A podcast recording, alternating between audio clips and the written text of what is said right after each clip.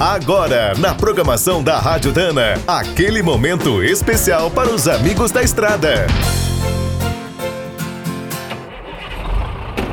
Está começando mais um minuto do caminhão. Fique por dentro das últimas notícias, histórias, dicas de manutenção e novas tecnologias.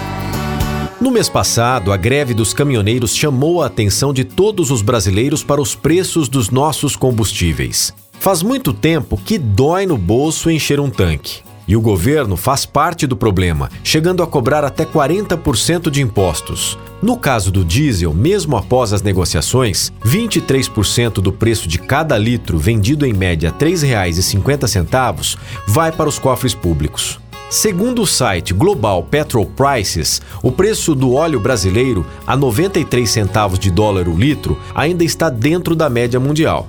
Atualmente, o diesel mais barato do mundo é vendido no Irã a 7 centavos de dólar o litro. A Islândia tem o maior preço, cobra 2 dólares. Mas fica difícil entender por que o Brasil tem o segundo diesel mais caro da América do Sul. Só ganhamos do Uruguai, que importa tudo. No Equador, que produz muito menos petróleo, o litro custa 27 centavos de dólar. Com o salário mínimo de lá, é possível comprar 1.400 litros. Nos Estados Unidos, encontramos uma situação parecida. O salário mínimo corresponde em média a 2 mil litros de diesel. Se fizermos essa conta no Brasil, a coisa fica bem feia. Hoje, com o nosso salário mínimo, dá para comprar no máximo uns 270 litros. Quer saber mais sobre o mundo dos pesados? Visite minutodocaminhão.com.br. Aqui todo dia tem novidade para você.